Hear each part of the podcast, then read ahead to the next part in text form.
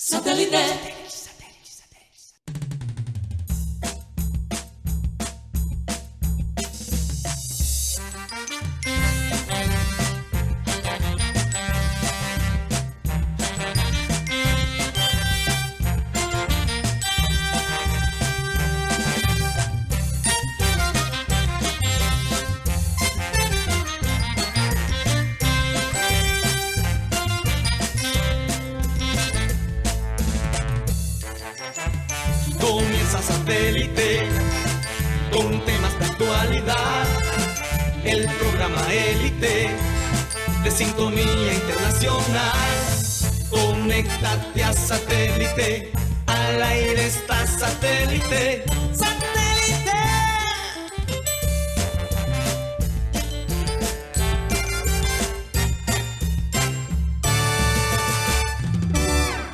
Hola a todos, bienvenidos a programa Satélite. Muchas gracias por estar con nosotros el día de hoy. Felices de nuevo de poder estar con ustedes y sin lugar a duda eh, con mucha información, eh, muchas cosas de qué hablar, porque, oye, la cantidad de noticias que uno recibe eh, a nivel mundial, no solo en el mundo deportivo, pero en otros ámbitos, ¿no? Eh, recordarles a todos, como siempre, que estamos transmitiendo a través de nuestro canal de YouTube, programa satélite, y a través de las distintas plataformas digitales que muy amablemente Mateo Gueidos nos recuerda todos los días. Sí, Karina, gracias. No, de acuerdo. A veces es difícil escoger cuáles temas de, de qué Mm, tocar, cuáles te- temas tocar y desarrollar en el programa, porque a veces temas quedan por afuera. La cantidad de cosas que tenemos Pero eso es un buen Sí. problema, es un buen problema. Así definitivamente. Bueno, recu- le recuerdo a todos los oyentes que nos pueden escuchar a través de la aplicación de radio digital TuneIn, donde estamos como Radio Caribe Sano. Y el programa se sube todas las tardes por Spotify, ahí estamos como podcast y buscan a programa satélite en esa misma aplicación donde muchos escuchan ya su música y otros podcasts. Karina, ahí está la voz de nosotros, la voz de Guti, eh, la canción de Hawaii 5-0. Todo eso está en Spotify. Eh, mil disculpas para los oyentes que no pudieron escuchar el programa del lunes porque ahí la plataforma tuvo un pequeño percance, pero ya, ya las cosas están fluyendo en el mundo del podcast. Así es. Bueno, vamos a saludar al, grupo de la ciudad de Barranquilla primero, la gente de producción Benji Bula, Tox Camargo, Raymond Hernández. En la mesa tenemos a Benjamín Gutiérrez, Juan Carlos Rocha, nuestro querido Yeyito, y desde la ciudad de Vancouver, Canadá, Mateo Gueidos, Sara Gueidos y quien les habla, Karina González. Sean todos bienvenidos. Vamos a dar inicio a nuestro programa con la frase acostumbrada y esta dice así. Bueno, el que hace trampa es porque no tiene coraje para ser honesto. Mm. Esto le cae a un poco de gente por estos días. Y hoy eh, quiero hablar de algo que realmente me ha molestado enormemente, casi que personal, porque era algo que ya lo veíamos venir. Y es los premios de las chicas de la selección Colombia. 90 mil dólares, señores, que todavía no ha desembolsillado la Federación Colombiana de Fútbol y que parece que ya recibió, de acuerdo a, a este portal mundial que se llama Publimetro. Publimetro, que es muy neutral y maneja eh, una información eh, que normalmente tiene el peso, ¿no? Y que lo dicen con mucha seguridad. Resulta que la federación ya recibe el dinero y las muchachas todavía padeciendo. Eso es alrededor más de 400 millones de pesos. Chicas que sabemos están pasando por situaciones económicas fuertes porque las que trabajan en Colombia no tienen la misma capacidad como las que trabajan en Europa. Entonces, que estos señores se hayan embolsillado ese dinero que ya se pagó, que ya la FIFA entregó a las federaciones porque no podía pagarle a cada jugadora directamente. Entonces, confiando en las federaciones, entre comillas, enviaron los fondos para que cada chica recibiera, cada futbolista recibiera su premio, que con mucho esmero lo lograron, y estos señores no han querido pagarles. ¿Y qué están esperando? ¿Que ganen intereses? Para que la federación se quede con, algo de, de, un regalo que se ganaron estas chicas, que públicamente se dijo, y que en este momento ellas tengan que seguir eh, luchando para que les paguen. Esto nunca lo hubieran hecho a la selección Colombia masculina. Nunca le hubieran bailado el indio a la selección masculina, pero a la selección femenina sí. Una falta de respeto en todos los sentidos. ¿Hasta cuándo tenemos que litigar con estos dinosaurios que están sentados allí, que salen de la federación o porque se van a la cárcel o porque ya dejan este mundo. Es una cosa increíble. Y Abel González lo decía hace años y todavía se sigue diciendo. ¿Cómo es posible que las, que las jugadoras de la selección Colombia, que con tanto orgullo nos llevaron a los cuartos de final de un mundial que ni siquiera la selección Colombia masculina ha podido hacer, y que tengan que estar pidiendo que les paguen sus, sus premios. Qué falta de respeto. ¿Hasta cuándo esto va a seguir así? Y yo les digo algo, antes se hacían, se cometían atrocidades espantosas con este tipo de comité, pero ahora las denuncias son públicas, ya no somos tan tontos y ya podemos decir, ya basta, páguenle, deje de robarles la plata a estas muchachas que trabajan con tanto esfuerzo, que vienen de hogares que no son pudientes, no jueguen con el dinero de otras personas, ya está bueno. Ya está bueno de esa vaina, sinceramente. ¿Hasta cuándo? Qué falta de respeto. Este señor Yesurún que se fue allá a dar el gran champú, orgulloso del equipo de la selección Colombia y tiene embolsillado el dinero de las mismas jugadoras que llama que son sus nietas, que no son nietas ni un carajo. Págale lo que le debe, señor Yesurún. Págale lo que le debe porque vamos a armar un escándalo hasta que usted no le pague a las jugadoras de la selección Colombia que se merecen lo mejor de este mundo. Ni siquiera la selección masculina ha llevado tan alto el nombre de la selección Colombia, como lo han hecho estas chicas. Ese es mi monólogo de esta mañana. No, no tengo peñón como, como Guti, pero sí voy a defender lo que a mí me parece justo, porque la injusticia que se está cometiendo con estas chicas es absurdo.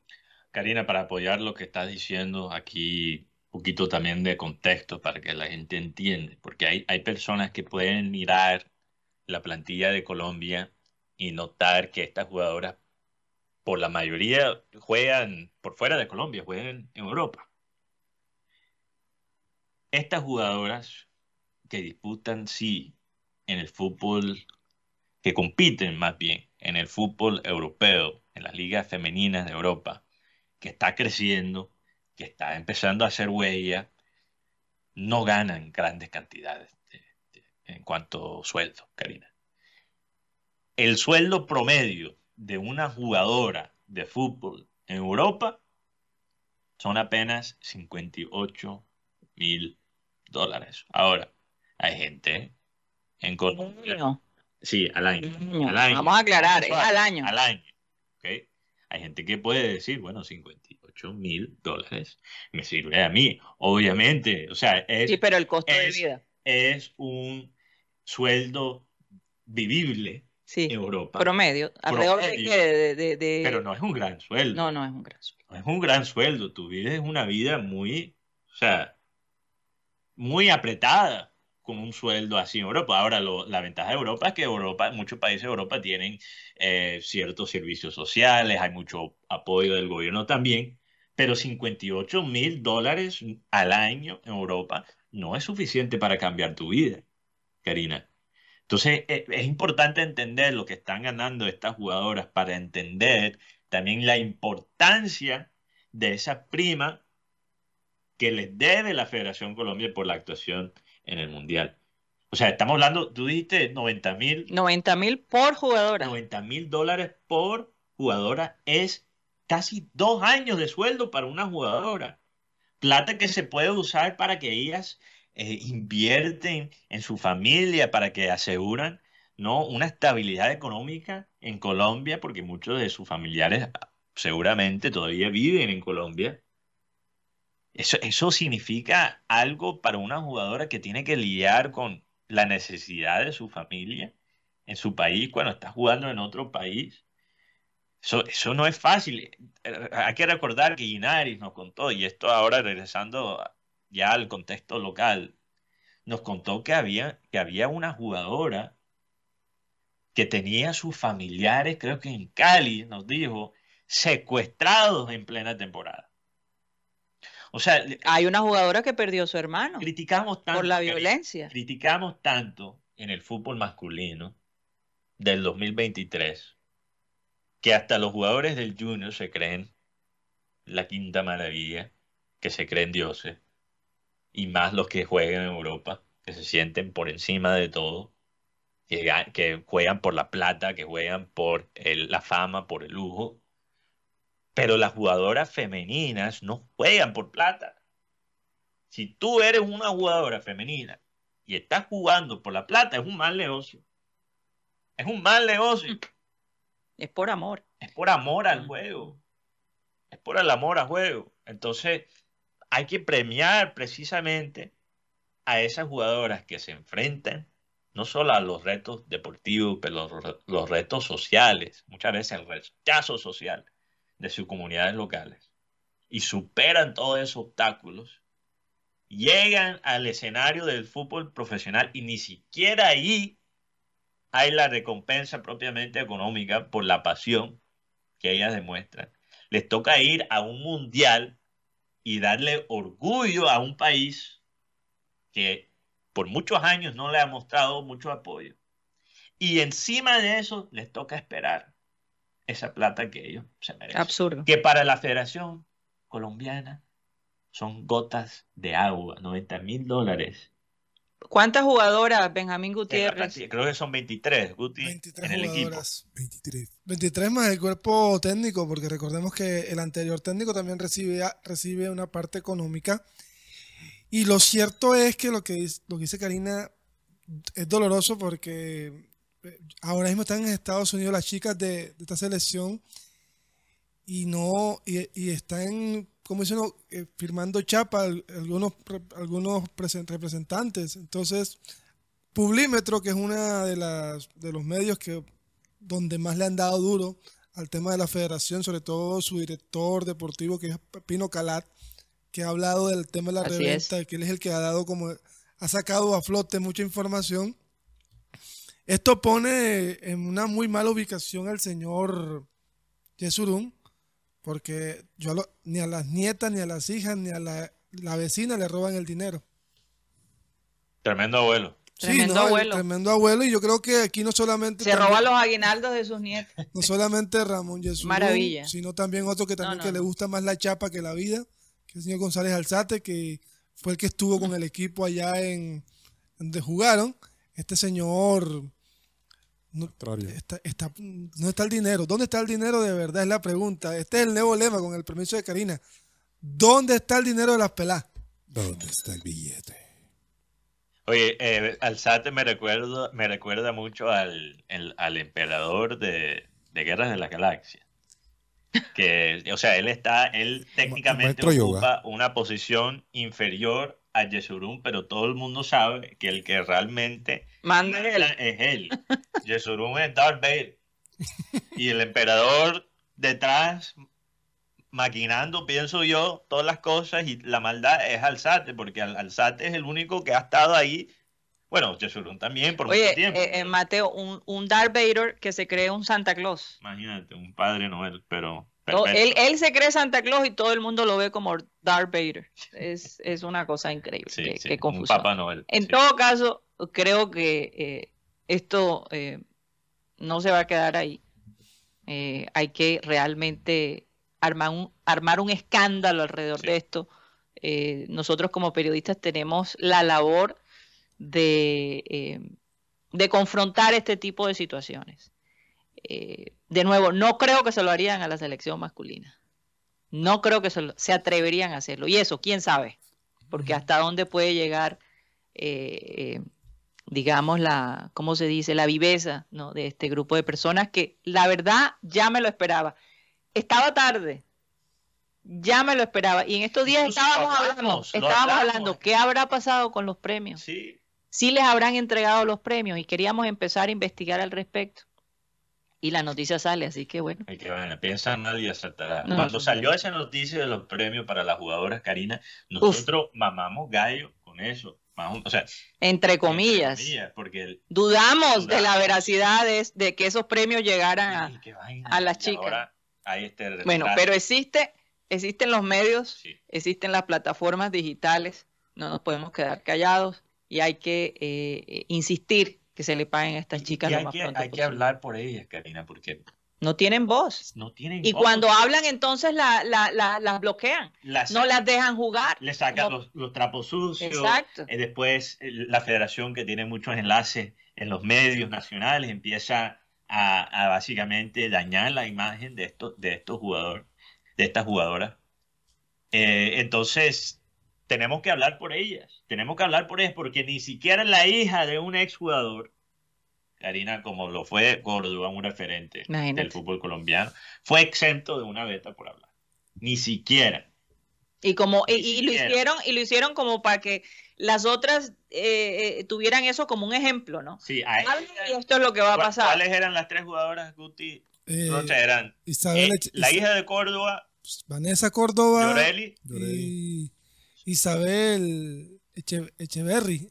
Ella, Echeverri, Isabel. Sí, ellas, ellas están allá. Una está en México, la otra está en Nacional y la otra también está en Nacional. Lo cierto es que el tema ya no solamente es la parte de la di- dirigencia, es que uno ahora mismo ve los partidos. Imagínate que la Copa Libertadores solo tuvo 790 personas promedio por partido. La Copa Libertadores que se jugó aquí en Colombia. O sea, tampoco el público estuvo apoyando a las mujeres en esa Copa Libertadores.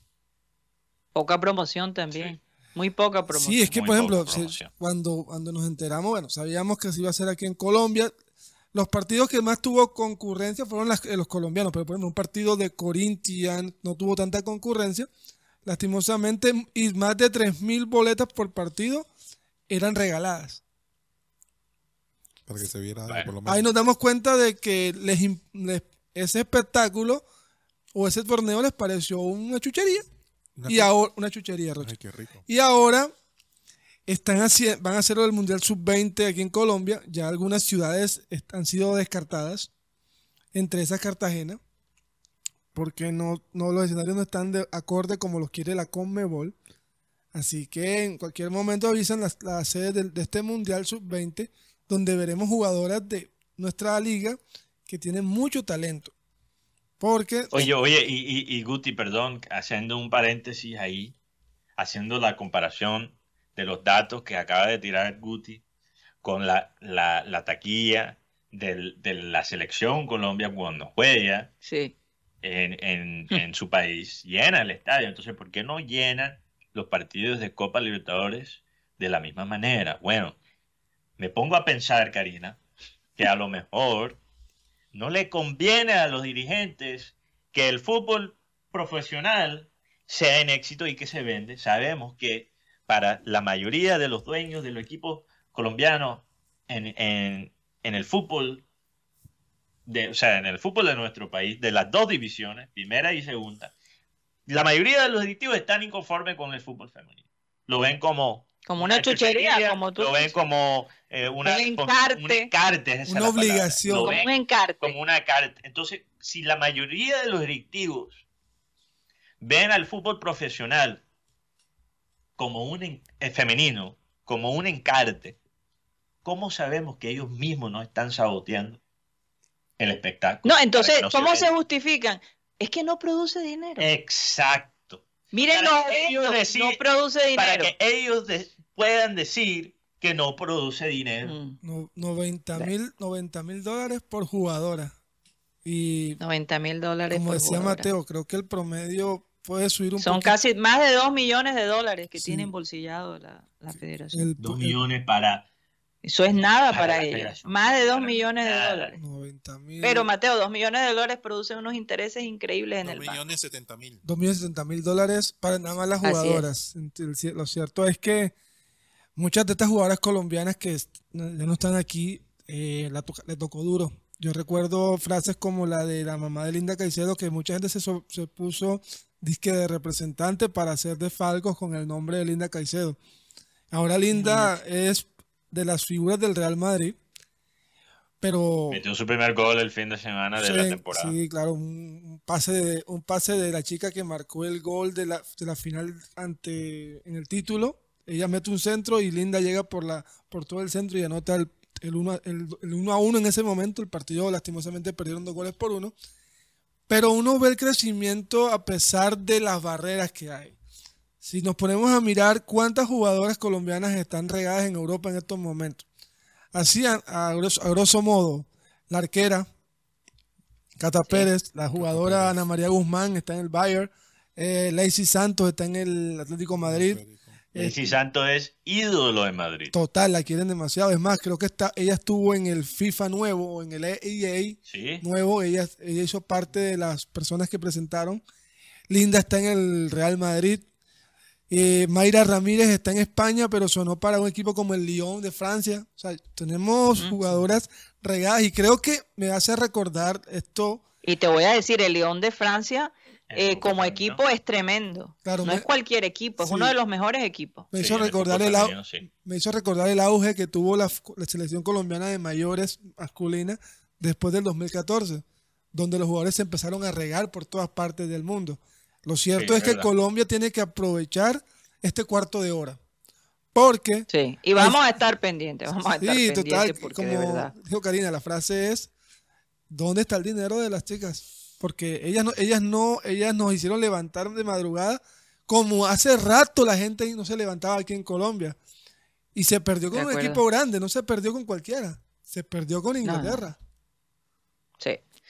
Bueno, vamos a, a pasar la página. Creo que fue nuestra cuota de, de en cuanto al fútbol femenino, que siempre lo vamos a apoyar y vamos a estar pendientes de, de- de lo que ocurre alrededor de este tema. Juan Carlos Rocha, eh, el Junior ya está ubicado. ¿Cómo, cómo, cómo están las cosas con el equipo? Eh, ayer el equipo viajó en la mañana y por lo menos eh, dieron declaraciones a algunos jugadores que antes de montarse en el bus, por lo menos eh, hay una duda con respecto a eh, el equipo titular que vaya a colocar hoy Arturo Reyes. Pero por lo menos Olivera, que es una de las novedades que va a ser titular al lado de Germain Peña, se mantiene en Santiago Mere en el arco. Por derecha, Walmer Pacheco, a pesar que tiene dos fechas de sanción, recordemos que lo habilita Fabián Ángel por estar en la selección sub-23 eh, que, está disputando actualmente los Panamericanos en Chile. Y por izquierda, Edwin Herrera. Eh, van a mantener los mismos volantes de marca, es decir, Didier Moreno al lado de Homer Martínez. Va a estar Vladimir Hernández, Cariaco y Vaca, estos tres fijos. La duda es que si Caicedo llega a recuperarse, porque Caicedo es el que ahora es el que tiene las molestias, eh, estaría. Si no, porque recordemos cómo, cómo terminó el partido. Él creo que terminó con una con, con un golpe en, en el posterior de la pierna, no sé si no estoy mal, fue, creo que fue en la izquierda. Y si no estaría Caicedo, estaría enamorado.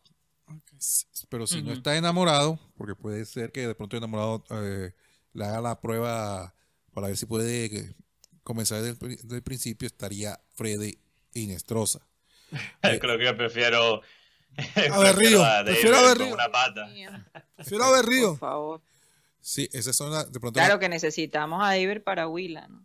Sí. sí, Y para los cuadrangulares sí se clasifica. sí se clasifica. Se- póngale fe, Eh, póngale fe. por lo menos uno que va a estar fijo va a ser Carlos Arturo Vaca y esto fue lo que manifestó antes de eh, abordar el o, subirse al bus para que lo transportara al aeropuerto. Un partido importante del semestre donde se da un paso importante en la clasificación y bueno, jugamos contra un gran rival como el Pereira que viene haciendo las cosas bien, pero yo creo que nosotros venimos cada vez mejor y ojalá que las cosas nos salgan de la mejor manera. Sí, es lo que se quiere, uno como delantero siempre habla con goles, por ahí el último partido tuve las ocasiones, lastimosamente no las pude concretar, pero bueno, son, son cosas que pasan en el fútbol, en el juego y estamos con, con la plena confianza de, de poder ayudar al equipo y sumar. No, yo nunca veo la revancha, yo siempre veo una oportunidad. Tenemos un partido muy bonito, el último se ganó, que fue lo importante. Eh, por ahí de pronto no pude anotar, como lo venía haciendo en otros partidos, pero me quedo con la, con la satisfacción de que el equipo jugó bien, que el equipo creó ocasiones, que el equipo tuvo muchas ocasiones para marcar, pero bueno, lastimosamente fue así. Esperemos en Dios que el próximo partido las cosas nos salgan mejor. Así es, él, Esperemos en Dios, así es. Sí, una oportunidad, de pronto, pues, ojalá que hoy se le abra el arco a Carlos Arturo Vaca. Hoy, es necesario que se abra el arco. ¿A qué hora es el partido, recordemos? 6 y 10 de la tarde. 6 y 10. 6 y 10, estas horas que ponen. 6 y 10. El árbitro va a ser Luis Delgado, él es del Valle del Cauca, el árbitro es un árbitro de, los, de las nuevas promociones, pues por lo que hemos podido verle pitar o hemos podido tener la oportunidad de, de verlo. Me parece un árbitro de buena ubicación. Bueno, aquí yo hablando aquí de calidades. No es tarjetero. No. Tiene creo que un promedio de cuatro tarjetas por partido. No es tarjetero, porque hay unos que tienen siete, ocho. Sabe ahorrar plata le, ahorra plata a los equipos y entonces... pero bueno, lo cierto es que Junior no gana en Pereira desde el 2020. En la pandemia. Sí, ganó goles por cero a Pereira. Ay, Guti, no quiero oír esas estadísticas antes de que el Junior juegue. Pero a veces esas estadísticas se tienen que decir también para que se rompen. La última ¿Cuántas veces no nos ha pasado de la otra, de la otra manera? Sí. Eh, no sé quiéncito tiene ocho años sin ganar en Barranquilla y llegan ese mismo partido y nos clavan en cuatro. Uy, ¿cómo? Arturo Reyes se ha enfrentado dos veces al Pereira de visitante uno por Copa, le ganó Pereira dos goles por cero. Y en Liga se enfrentaron en, esos en, la semifinal, en la semifinal del 2021. El partido quedó dos goles por dos allá en Pereira. El más reciente partido en Pereira fue el famoso partido donde a Vaca lo expulsan. El que todavía la gente, y que Vieras también se hace Ojalá que nadie se deje expulsar, por Dios. 4 a 3 quedó ese partido. No, tarjetas rojas. Karina, es que la cantidad de tarjetas rojas que hemos recibido Dios mío. en estos últimos partidos, y, y como hemos estamos hablado, para eso. Como, hemos hablado en, en, programas previos, son tarjetas rojas que eran fáciles de evitar, no, no eran tarjetas rojas, digamos, competitivas, eran cosas eh, tontas, eh, momentos de indisciplina, lapsos mentales, el de pelo. de la madre, o sea, el dedo de, enamorado en el pelo de contra quién fue equidad, la tarjeta roja equidad, de equidad.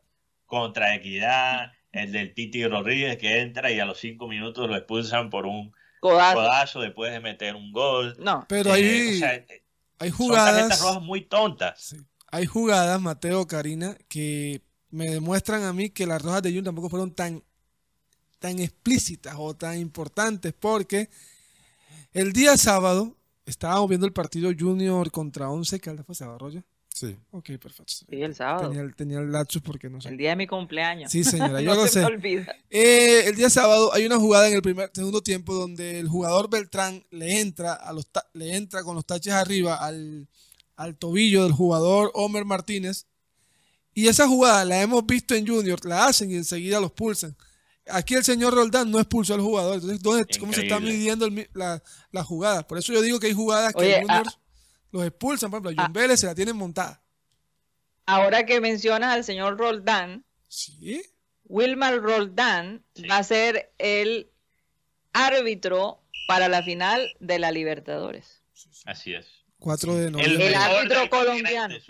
El árbitro colombiano fue designado por la Comebol para dirigir el partido entre Boca Juniors y Fluminense el próximo 4 de noviembre en el Maracaná. Él se transforma. Una cosa, es, una cosa es ver esa falta en tiempo real, la que le hicieron a Homer Martínez contra Once Carla, y no cobrarla.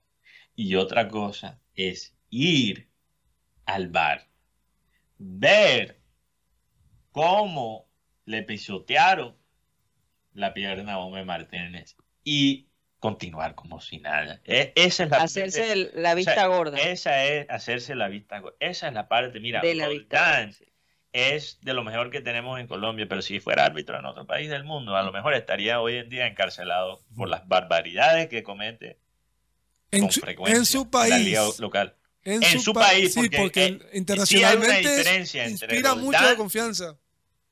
Totalmente, hay, hay una diferencia entre Roldán cuando es árbitro en, en Colombia y Roldán cuando es árbitro en los escenarios internacionales. Sí hay una gran diferencia. Y No, esta mañana el se hombre no va a dar papaya y, y hacer y cometer ese tipo de. esta mañana se filtró un video, Karina, de Aristizábal Ah. y el Tino y otras figuras del fútbol colombiano. Bueno, fue Entre risas, Aristizábal estaba contando un cuento de un partido entre Nacional Cali en el 96. Ajá. ¿ok? Y Aristizábal, en este video que se filtró esta mañana, cuenta que Se filtró. Cali- se fil- no, bueno, o sea, le No, eh, publicaron. ese, ese video lo grabó Caremonja. Y él lo montó en sus redes. el fin de bueno, semana. Caremonja lo montó en sus redes. eh, o sea, esto sí, no es un video filtrado así incógnito. Ellos mismos lo publicaron. lo que. Eh, y Aristizábal cuenta entre risas que a Cali le dan, con el partido 1 a 1, un tiro libre. Ok, cerca al gol, cerca al arco. Y Aristizábal le dice al árbitro: Eso no fue falta. Y si no lo meten, básicamente me debes una. Porque eso no fue falta. No recuerdo quién cobró. Gui- Guido Mafra. tiro- quién- ¿Cómo? Ah, Ok, Guido Mafra. Sí, Guido Mafra. ¿Quién Porque fue? Guigo. Rocha? Guigo, No- no Guigo, escuché Guigo, Mafra. Guigo. Digo, Guigo Guigo Mafra. Mafra. Ok. Guido Mafra lo cobra, lo mete. Y Aristizábal, según el mismo Aristizábal, le dice al árbitro: Viste, te dije que nos iban a meter ese tiro libre. Y el árbitro, según Aristizábal, le dice: No te preocupes, tírate en el área y yo te cobro el penal. y así fue. Y Nacional empató el partido todo. Uy. Entonces, El árbitro, ¿sé quién era el árbitro? cosas que Aristizábal, el Tino, muerto de la risa, ahora. pero esas Pero son cosas que se ven. uno son lo ve como hincha de- del fútbol colombiano, como periodista que periodista que cubre el, el deporte en nuestro país, y a mí no me da risa. ¿Sabes quién era el árbitro. Mateo? El árbitro, el árbitro era Felipe, Rus, Felipe Rusi. Felipe, Felipe Rusi. Mío, Sí, Felipe Rusi. Qué, ne- qué negros tiempos. Cuéntame de él, es Remember Time, cuéntame de él. No, yo eh, lo que sí te puedo decir que era un hombre alto, Ah. blanco, mono, De ojos azules. ojos azules, pero, pero yo sí tengo yo, eh, contado me han, a mí no me crean, que Hace rato que Felipe, no escucho esa frase. Felipe Rusi eh, estaba dirigiendo, no sé si era el América o Millonarios, el Chiqui García. Oh, que esto es una historia verídica. Tenemos información real. Eh, llegó al hotel, el, el que es hoy en día el Barranquilla Plaza, antes era el Dan Carton. Dan. Eh, Sí, el Dan, porque antes era, era el Dan que te quedaba ahí en el Barranquilla Plaza. Y Felipe Rossi llegó al, a la recepción preguntando por el Chiqui García. Mm. Él no se había dado cuenta que había un periodista eh, ahí en el hotel. Cuando apenas vio el periodista, el hombre Puyó el burro. media vuelta y se fue. Y puyó el burro. Pero ese partido, yo no sé si lo, ve- lo perdió Junior o qué, eh, fue aquí en, en Barranquilla. ¿En qué época fue, Rocha? imagínate cuando estaba Felipe Rossi activo. Noventa y pico, ¿no? Por ahí de No. noventa y No, pico. pero si, si nos ponemos a hacer aquí un remember de los árbitros que no eran árbitros, que eran unos calanchines, como dicen acá. Para mí la lista la empieza Fernando Paneso. Oye, ¿sabes que deberíamos hacer una lista? Voy, voy a tirar esa, esa tarea, Karina, Uy, para mañana. Los cinco peores árbitros en la historia. Henry del Cervantes. la rat, la- perdón, la- Henry Yo- Henry Ya Cervantes. lo tienes, Rocha. No, tú tienes- yo lo me puedes acuerdo de aquí alguno. improvisado. Henry Yo- yo- Cervantes. Yo, los tengo también. Henry Cervantes. Felipe, Felipe Rusi. Sí. Ok, empezamos con el 5. Ok. No, Ponme no. ahí la batería producción de, de fanfarria. Oh, Número 5. El quinto peor árbitro en la historia del fútbol colombiano. ¿Quién es? Felipe Rusi. Rusi. Rusi, ¿Dónde Rusi. Ok, Rusi. la batería de la fanfarria? Rusi, No te Rusi. escucho. Eh, Henry Cervantes. La ra- perdón, la rata. Henry Cervantes. Cervantes de 4. Sí. Eh, Fernando Paneso. Fernando Paneso. Vamos a meterlo ahí, Fernando Es- Paneso. De tercero. Pero de- deme un poquito de contexto para cada uno, para la gente que no Por lo menos Henry. Cervantes fue aquel que pitó la final de Junior Once Caldas en el año 2003, que le negó un penalti clarísimo a Junior, a Orlando Ballesteros, y además expulsó desde los primeros minutos a Martín Arzuaga en ese partido. Y súmale que el gol Ah, de claro. que- súmale que el gol de Caldas fue en fuera de lugar. Súmale, Eh, correcto, súmale eso. súmale que el gol de Caldas fue en fuera de lugar. Felipe Rusi era lo, lo tenían por el tema de, las de las apuestas. Eh, También. es correcto. Fernando Paneso fue el que pitó el partido con Ju- Junior, Junior América en el 2000, en el 93. Que este señor Rincón le dijo, hey loco, que- deja, se, lo, se merece ser campeón. ¿Qué otro árbitro así? Imagínate, el patrón le dijo, ya termina el, ya el partido. ¿Qué otro equipo? Eh, Eh, JJ Toro. ¿Se acuerdan de JJ Toro? JJ Toro le decían penalti. Es más, es más, tengo una historia. Un jugador del Junior, en ese entonces, eh, jugaba aquí Junior Millonarios, en Barranquilla. Eh, Junior hace un gol y, y, y JJ Toro dice así, "Psst, no vale, de aquí para allá. Pero y le pregunto a los jugadores de Junior, ¿pero qué pitaste? No sé, pero de aquí para allá, que ese gol no vale. Imagínense cómo se manejaba el, el- el arbitraje en, ese, en esos años de los 90, de los 80. Ese, ese no fue que sacó como cuatro rojas en un partido Ese del mismo, mundial. JJ Ese Toro. mismo. JJ Oye, Toro. oye, y, y Jesús Díaz, ¿se acuerdan del técnico barranquilla, el árbitro barranquillero? Pero falta el número uno. Número uno. El número uno. Fanfarria, rápido. Fanfarria, por favor. El mejor de todos. Ah, Perdón, el peor. El, peor de todos. El, el, el peor, el mejor de los peores. El mejor de los peores. Empieza por I y termina hinchado. Imer Machado. Imer Machado. Oh, oye, Mer Machado. Claro. Imer Machado que en una, en una entrevista dijo esta frase. Yo no tengo culpa que me tocara pitar los partidos del Nacional y Nacional ganara. Perdón por la palabra. Oigan, pero ¿qué fue de la vida de Jesús Díaz? Es, eh, Jesús Díaz, él actualmente eh, él se retiró del arbitraje eh, después de la muerte de, de- de- de- de Álvaro Ortega. de Álvaro Ortega. Sí, claro. Él, Uno de los mejores árbitros, la sí, verdad. inclusive, Jesús, Jesús era muy buen árbitro. Tuvo- Es más, lo escogieron. Jesús estuvo en el Mundial. Mundial 86. y le fue muy bien. Estuvo en fin, Y le fue también muy bien, pitó sí, sí, sí, final muy serio, yo intercontinental. recuerdo. Final intercontinental de clubes, que antes era la- el mundial de clubes, a- a- a- era el- el- la intercontinental. Él actualmente eres umpire, inclusive él, en algunas veces, él- ¿cómo se podemos decir? Arbitra. Umpire de béisbol. Arbitra. Sí, sí, a él le gusta el béisbol. Ok. Wow, hacía los dos deportes. Eso, eso realmente no he ¿Y, y escuchado Jesús de él. dónde está? Él está Él en Barranquilla. Sí, él está aquí en Barranquilla. Sí. Sería una buena Uh, me entrevista. encantaría entrevistar a Jesús Díaz. Sería una muy buena Eh, entrevista. Me Y- encantaría. Vamos a comunicarnos con él, Rocha, porque de verdad que yo lo recuerdo con mucho respeto. Eh, esto de Ortega le dio muy duro a Jesús, porque las cosas en esa época en el fútbol estaban bastante complicadas. Porque él siente que pudo haber salvado la vida de su amigo, porque su amigo, él dice, si mi amigo a mí me dice que lo tienen amenazado, nosotros no pitamos ese partido. Claro, Pero sí. Álvaro Ortega, se, Álvaro Ortega se guardó la amenaza. ¿Y qué le dijo el hombre que iba a matar a Álvaro Ortega? Le dijo, Chucho, quítate de ahí porque no es contigo, es con Álvaro. Imagínate. O sea, ¿tú creo que eso ha sido un golpe tan fuerte que perdi- se perdió un gran árbitro? Porque yo creo que tenía todavía mucho tiempo para seguir dirigiendo. Pero la vida está por encima de todo. Eso sí, punto. Pero hablando de los árbitros Total. de ahora, porque hay árbitros de ahora que son más malos que pegar a la mal día a la madre. Eso sí, son malos. Eh, está el señor de, el señor de Santa Marta, Rocha. No sé si te acuerdas. Ah, eh, Ro- Rodón. Ro- Ro- Pontón. Pontón. Dios. Pontón. sí.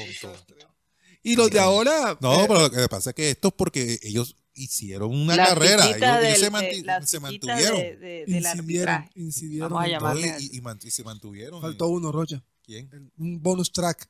Omar Delgado. Omar Delgado. El hombre que le robó un gol a Junior de tiro libre en el 77. Imagínate. En el 70, perdón. Un, un tiro libre de, de Armando Miranda, jugador brasilero, que con ese gol Junior era campeón.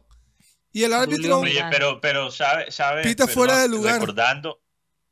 De- sí, Guti, perdón. estoy hablando de la, de la jugada. Es un tiro libre a favor de Junior. Armando Miranda, un brasilero que vino aquí, cobra un tiro libre y el árbitro lo anula por fuera de lugar. Donde no había. Entonces, con ese, con ese, le quitaron a Junior. Junior era campeón con ese, con ese gol. Sí. Uf, Mira, No, no, Karina, lo- es que cuando le recordamos esta historia tan negra del arbitraje eh, en el fútbol colombiano, a pesar de nuestras quejas sobre el VAR, me hace pensar que el VAR ha mejorado un poquito las cosas. Abel González Chávez una vez dijo, y creo que el zurdo López repitió esta frase cuando estaba con nosotros en el estudio hace años atrás, el VAR estaba hecha para legalizar la trampa. Yo no le estoy quitando la validez a, a- esa frase, porque la verdad es que lo que el VAR permite es una trampa más sofisticada.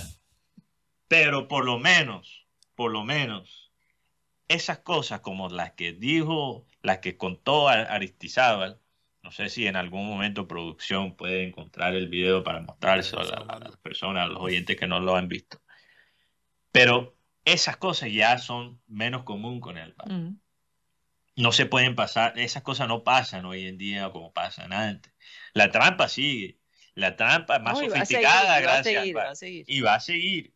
Incluso lo que tenemos que hacer no es estar en contra del VAR. Tenemos que estar a favor más bien del buen uso del VAR. Sí. Porque el VAR usado bien puede ser una gran herramienta para el fútbol como tal. Pero, por ejemplo, hay que tener más transparencia. Hay que tener un mecanismo en el fútbol colombiano igual al que vimos en Inglaterra con la situación del Liverpool, el gol de Luis Díaz mal anulado, anulado donde los equipos pueden hacer la petición a la liga para que los audios de los árbitros en ese momento se publiquen. Ojalá. Yo Eso se puede hacer en Colombia, Rocha. A partir de los cuadrangulares. O sea, puedes escuchar los audios. Solo a partir de los cuadrangulares, Sí, yo no. todas- Yo creo que debería estar ahí todo el semestre. Sí, yo, yo todavía estoy esperando un par de audios. Y uno de esos fue en la final 2019 cuando un penalti que no le pitan a Junior. Todos esperamos que todavía ese audio donde Roldán pues explique por qué no pitan el penalti a favor de Junior. Todavía en la pre- eh, y ese, esos audios No Junior, se los ha pedido a la, fe- a la Mayor y no se los han dado. Yo creo que eso no va a cambiar nada porque ya fue campeón América. ya. Pero te, te- te limpia un poco la estela de, de trampa que se ve. Mira, yo, yo ayer estaba eh, viendo el... Bueno, vi- Pero perdóname, Guti, es que yo le hice una pregunta a Rocha. Rocha, yo quería saber, o sea, cómo es el mecanismo para un equipo hacer esa solicitud. ¿A quién le cae esa responsabilidad dentro de la organización? Eso es de la de parte de la comisión arbitral, de parte de la comisión, o sea, de parte de la Sí, pero federación. ¿quién dentro del Junior? ¿Quién dentro del Junior? ah, ok, ¿quién hace, hace esa solicitud? solicitud? El gerente deportivo. El gerente deportivo. ¿Quién gerente más? deportivo. ¿Dónde está el seguimiento a eso? ¿Dónde está el seguimiento? ¿Dónde está? O sea, también tenemos que pelear por las cosas. O sea, eh, tenemos que tener dirigentes directivos dentro del club que Oye, pero a mí, a mí me llama la atención cómo es que se tragan el amague así el equipo junior. ¿Cómo es que se dejan meter un gol de esa manera? Legalmente hablando. sí, Eh, eh, metafóricamente, eh, eh, sí. sí, me- o sea, un grupo que, que, que no tienen fama de ser bobos, ¿no? E- esa es la parte como que, digo, se dejan meter goles por un lado, pero por otros no. Pero Rocha, ¿qué pasa? Puede ser que los dueños sean muy vivos, pero si no contratas personas que te guarden la espalda. Hoy en día, Mateo. Yo, yo, eh, la pregunta que le voy, le voy a poner a Rocha en una posición difícil. Una- le voy a lanzar una pregunta difícil. Rocha, ¿tú crees que el ambiente eh, en el junior, el ambiente de empresa, refleja una actitud de velar por los intereses de los dueños y de la institución?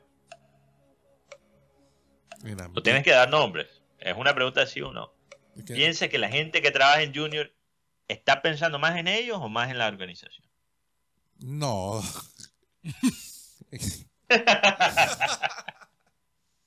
Bueno, yo creo que ahí ya está la respuesta. Rocha no puede contestar. No quiero dañarle la credencial. Está a- sudando. No, no, no, no, no, sí, no. Es que. Mateo, esa respuesta ya está, valga la, la- eh, ¿sabes? Repetir lo mismo. Está contestada. Los hechos lo dicen todo.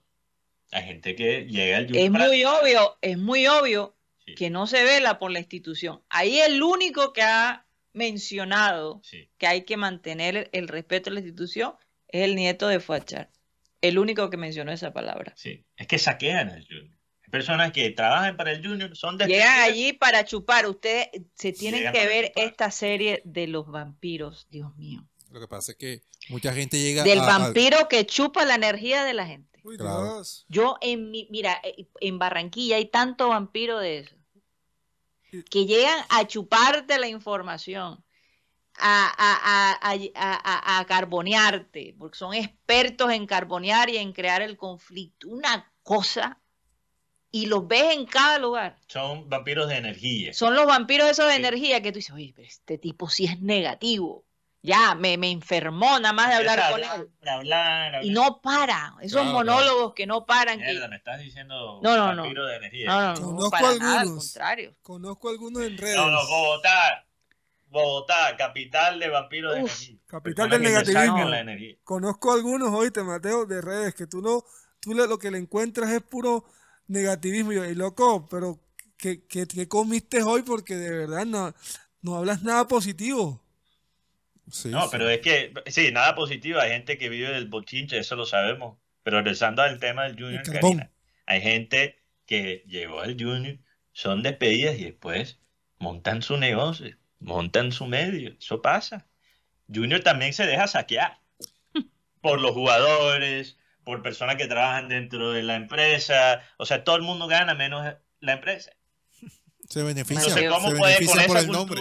Eso es karma. man. Perdón, Rocha, ¿qué ibas a decir? No, se benefician por el nombre, por, por, por el aviso. Yo trabajé en Junior. Exacto. Y creen que, que inclusive muchos que creen que son dueños del aviso siendo un simple empleado. Uh, No, es verdad. Es verdad, es que es verdad, es verdad. Es verdad. Esos mandos medios Llega el nieto, llega el nieto del máximo dirigente y se, se sienten por encima de él. No, y le ponen mala cara. Imagínate. Expertos, expertos en malas caras. No, le ponen. Sí, sí. No, sí, Rocha, Oye, se- eh, se eh, es que es que yo te digo, la vida es así. Se golpea a los más débiles, pero a los verdaderos malos los ponen en posiciones importantes. Pero tú sabes por qué, Karina. Tú sabes por qué. Regresando al- a la frase tuya, al, al comienzo, eh, y, y el tema también conectando Y todo. para terminar, Sí, para terminar, antes de ir al porque también hay que hacernos un, Un enjuague. un enjuague y hablar de fútbol internacional y Champions Ya, League, ya ¿no? está, ya está el video. Tenemos el video. Ya está el video. Ah, ok, bueno, antes del, video, antes del video de. Aristizábal, solo quería hacer este punto, conectando todos los temas que hemos hablado en esta primera media hora. Nosotros vivimos en unos tiempos y en un país, aunque esto no es exclusivo a Colombia, donde el ladrón es romantizado. Ah, sí. Pero les voy a decir una cosa. Robar es fácil. Aprovecharse de una persona con buenas intenciones es demasiado fácil. Pero ¿qué pasa aquí? ¿Cómo lo romantizamos en Colombia? Y en otras partes también. Como digo, no es exclusivo a Colombia, pero estoy hablando en este momento de Colombia. No, es que él fue vivo. Como si, como si hacerle trampa a alguien con buenas intenciones con intereses genuinos requiere una inteligencia mayor. No, es fácil robarle a la gente. Es fácil aprovecharse de una situación. Es fácil, fácil analizar el ambiente y ver cómo puedo sacar algo de esto y después largarme. Eso es lo más fácil del mundo y no hay nada de eso que requiere coraje. Todo lo contrario. Entonces, tenemos que realmente, hablando del coraje, no, el coraje es ver la oportunidad de hacer algo mal, de aprovecharse de un sistema y tomar la decisión de hacer las cosas de la mejor manera. Eso requiere coraje, porque todo el mundo te va a decir que tienes que hacer lo contrario. Incluso vas a ver la gente que llegó a unos picos altos haciendo las cosas de la peor manera, haciendo trampa, y vas a pensar, joder, si les funcionó a ellos, me puede funcionar a mí. Pero no, o sea, lo que realmente requiere coraje es no dejarse dañarse por el ambiente y por la oportunidad de, de hacer la trampa. Así es, así es. Vamos a un corte comercial y al Remember Time de hoy y ya regresamos.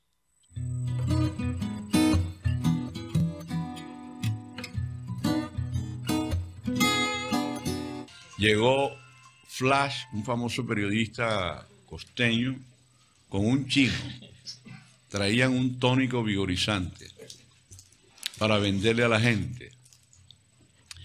Y se sienta Flash y el chino, se, el chino un poquito escamoso, porque esa cara mía en esa época, yo que siempre he tenido el cara que llega, así. El que llega a Colombia llega timbrado. Sí, sí, el nieto llegó aquí a la- llegó al panel, claro, no quedaba la emisora aquí, quedaba ya en el tercer piso. Nosotros cuando nos íbamos del aire dejábamos el foquito prendido de como si estuviéramos en el aire por si acaso llegaba alguien ¿no? de eso para vacilarlo, para Algo- a- si llegaba algún. ¿cómo se le llamaría? Un, un gil, No, no, no. un boludo, Algún piña. un piña. Esa es otra. Ah, bueno, esa es otra, esa Pues es, sí, otra, esa oye. es la, esa es la máxima ya, esta sí se pasó. Pero llega Flash y se sienta con el chino y Flash saca el tónico. Y él quería que estábamos en el aire, todos nos pusimos de acuerdo. Señoras y señores, acaba de llegar aquí el colega Flash. Ochoa.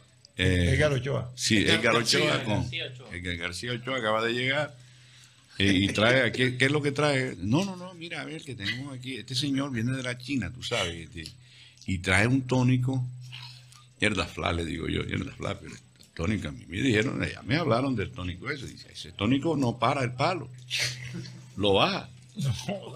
Mierda. El chino, el chino, y yo creo que era ¿Entendió? un, un criollo operado de chino.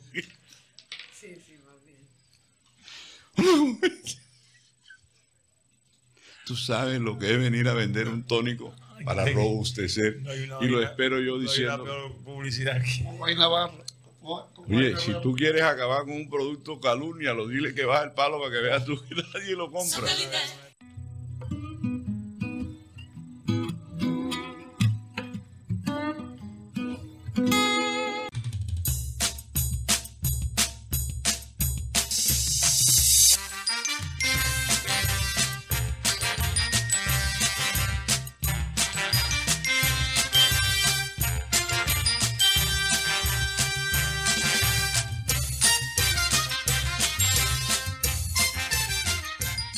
Esto es programa satélite que se transmite desde la ciudad de Barranquilla, Colombia, South America, la capital deportiva de nuestro país. Y estamos a nombre de Unilegal, esta empresa en el Caribe colombiano que te puede asesorar de manera legal. Si no sabes cómo normalizar tus predios, qué derechos tienes en tu trabajo, cómo divorciarte, cómo crear una empresa o cómo comprar un automóvil, Unilegal definitivamente te puede ayudar. El costo de la llamada, 25 mil pesos por un espacio de 45 minutos.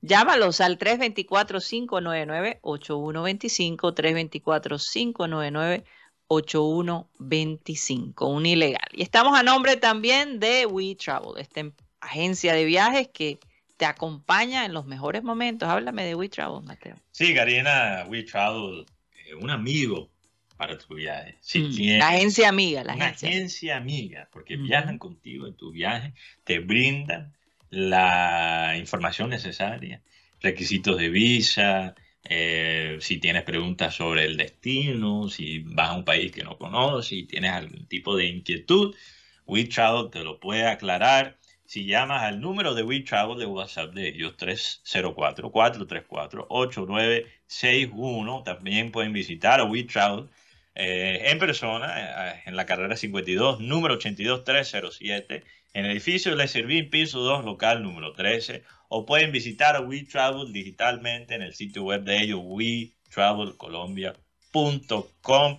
Pregunten, pregunten por los paquetes turísticos. Últimamente hemos nombrado paquetes turísticos a Cuba, La Habana, a Cancún, en México, también a San Andrés. Preguntan por esos paquetes y esos destinos eh, son de tu agrado. Y WeTravel va a estar ahí para acompañarte, sea, ojo con ese detalle, sea vacaciones o viajes personales o también WeTravel maneja las cosas en el mundo empresarial. Años Así de experiencia, años de el experiencia. mejor trato al cliente. Llama WeTravel hoy para tu próximo viaje. Así es. Bueno, vamos a saludar a todos los oyentes que han estado allí bastante activos el día de hoy. Adelante, Juan Carlos Rocha. A esta hora te- ahí llueve fuertemente en la ciudad de Barranquilla. Llueve, que llueve. Ya todas las tardes se está lloviendo acá en Barranquilla. Eh, el cambio Y climático. por acá solecito, gracias a Dios. Sí, Por fin salió el sol. Saludos para Rafa Aura, Fernando Huelvas, Luis Felipe Caballero Salazar, de, de- en sintonía, Milton Zambrano, Víctor Roa, dice que hoy gana Junior 3 por 0, Manday Díaz, desde Solepia, Juanita de Arco, hola a todos, Benjamín y todos tus amigos, hoy en Lisboa, contando los días para estar en mi tierra, Guajira. Oye, pero ¿qué hará Juanita Lisboa. que anda brincando de país en país? Será gitana. Hmm. Yo no sé, pero yo tengo una leve sospecha quién es Juanita. ¿Quién sería Juanita? Yo Juanita, sé. ¿qué se come en Lisboa? Está contando los días para ver su gran amor y poder eh, Pero como darle que se y viene en bus. Juanita, porque Empezó en Londres. si estaba en Londres ya por Después Lisboa. bajó a París, ¿no? Sí, fue, fue a París. Ok, ahora está en Lisboa, o sea, Estuvo en España, creo. ajá. Después en Portugal. ¿Y, y cuándo va a llegar acá? Supuestamente en noviembre. Yo no sé si es que está haciendo un tour. De repente es comediante, no sé. Recordemos O que ella co- dijo que, ¿Verdad? Porque que venía para el partido de Brasil-Colombia. Uy, sí, había Oh, partido ok, Brasil-Colombia. Sí, sí, sí. ok. Bueno, la verdad, Juanita, si esto suena como una burla, lo digo con mucha envidia. Porque como me gustaría estar en esa posición de hacer ese tour, de estar en Londres, París, España, Portugal, y después Listo. llegar a Colombia para el partido de Colombia-Brasil. Sí. Yo no sé, Guti, pero esto me huele a un sugar mami. Uy, ¿cómo? Que te, que te lleven los viajes la próxima vez. Claro, Guti. Bueno, A lo mejor con ella Guti vuela por, por primera vez. Sí, exacto. Guti nunca ha montado, nunca se ha montado. Sí, eso dijo lo Guti. pone a volar de todas las semana. maneras. de todas las maneras lo pone a volar. Mau Yance, eh, Jonathan Agüero, un saludo para él. Eh, Jorge Oliveros, en sintonía desde, Sabana Larga. Hernán Ortiz, bendiciones para todos. Eh, saludos también para Fran Rivera. Hoy en el Mundial, dice que, saludos, hoy es el Día Mundial de las Personas de Talla Baja. Ok. Ok. A Inmar Freire Poro, eh, saludos. También para Jorge Oliveros. Héctor Alfonso Borges. Eh, también Ernesto Pinilla, Villalba. Eh, Cristóbal Rivero en el barrio La Victoria. Franco Torraceri. Un saludo para Franco. Eh, César Osorio, es muy pendiente lo que se habla acá. Ed- Erwin Santiago de las Salas Caucil. Einer Jaraba, un saludo. John Villalba, Harold King. Y esas son la gente que está en sintonía con nosotros. Este, Mateo, ya está listo el, el video que, que pediste. Ok, yo solo quería responder a, a un comentario de Francisco Toracelli, no de hoy, de ayer, que me parece eh, un comentario válido. Ayer estábamos hablando de las roscas y Francisco compartió un chat, creo que es algo que decía mucho Abel, eh, que las roscas solo son malas cuando uno no está dentro de ellas. Y yo solo quiero decir que yo no le quito lo cierto a esa frase, porque es verdad. Lo malo en el momento de la rosca es cuando estás por fuera de ella. Eso es así. Pero también les cuento una cosa, las roscas no duran para siempre. Entonces, si una sociedad, una, eh, una ciudad vive de la rosca, también muere por ella. No, sí, una entidad. Eso es todo está lo que quería decir. No, y si también una entidad está manejada por alguien y aparte tú permites que tus subalternos metan a, los, a sus familiares, al, a la- al yerno, o mejor dicho, hasta al, al sobrino, ahí también eh, eh, está de, de- de caída la, la empresa. En fin. Sí, así es. Así es. Eh, Rocha, ya Depende, terminaste depende. de saludar a los Depende de oyentes. los Yo- Yo, siempre ¿no? pregunto porque a Rocha lo interrumpo. Ya terminaste, Rocha. Sí, él dijo que terminó. Sí, Ya un terminé. saludo para Andrés, que está en sintonía desde, que yo leí aquí, desde Cale- Caledonia, Ontario. Andrés. Ah, saludo para Andrés. Qué bueno. Juanita de Arco respondió, una- está conociendo a Europa, estoy conociendo a Europa, decidí hacer un tour este año y saber de las diferentes culturas. Respondió Juanita de Excelente. Arco. La verdad, siempre he querido ir a Portugal, nunca he ido y tengo ahí eso en, en mi lista de países de conocer. Bueno, eh, perdón, Rocha, dijiste que ya producción tiene el video Sí, de sí, sí, Aristizábal claro. para que la gente entienda el contexto de lo que hablamos antes del corte comercial. Sí, claro, ya, ya, lo, ya producción lo tiene. Veamos. Cali Nacional, ¿eh? ¿qué año fue eso? El 96. Cali Nacional, 96. Diego Mafla de tres tiros libres hacía dos goles. Y un- no va a mencionar al árbitro. y nos pitó una falta en la media luna. Y le digo yo, descarado, eso no fue falta. Pues le dije otras palabras. Pero. Eso hay que decirlo, Aristo, hay que decirlo. Decirlo para que suene bien el video. Eso no fue falta. Mira que Guigo está de, de tres tiros libres, mete dos. Y nos, la, nos la, la tiene montada. No, no, no, no, eso fue falta. Ve, si nos mete gol desde ahí, te lleva al berraco, ¿oíste? Y aquí no salís. Pero en otras palabras. Entonces. Oiga, dicho, dicho y hecho. Cogió el guigo y pa, se la metió a René allá. Y, ¿viste? Te dije que nos iba a meter y no fue falta, ¿oíste? No, no, no, Aristo, Aristi, tires en el área que yo empato eso.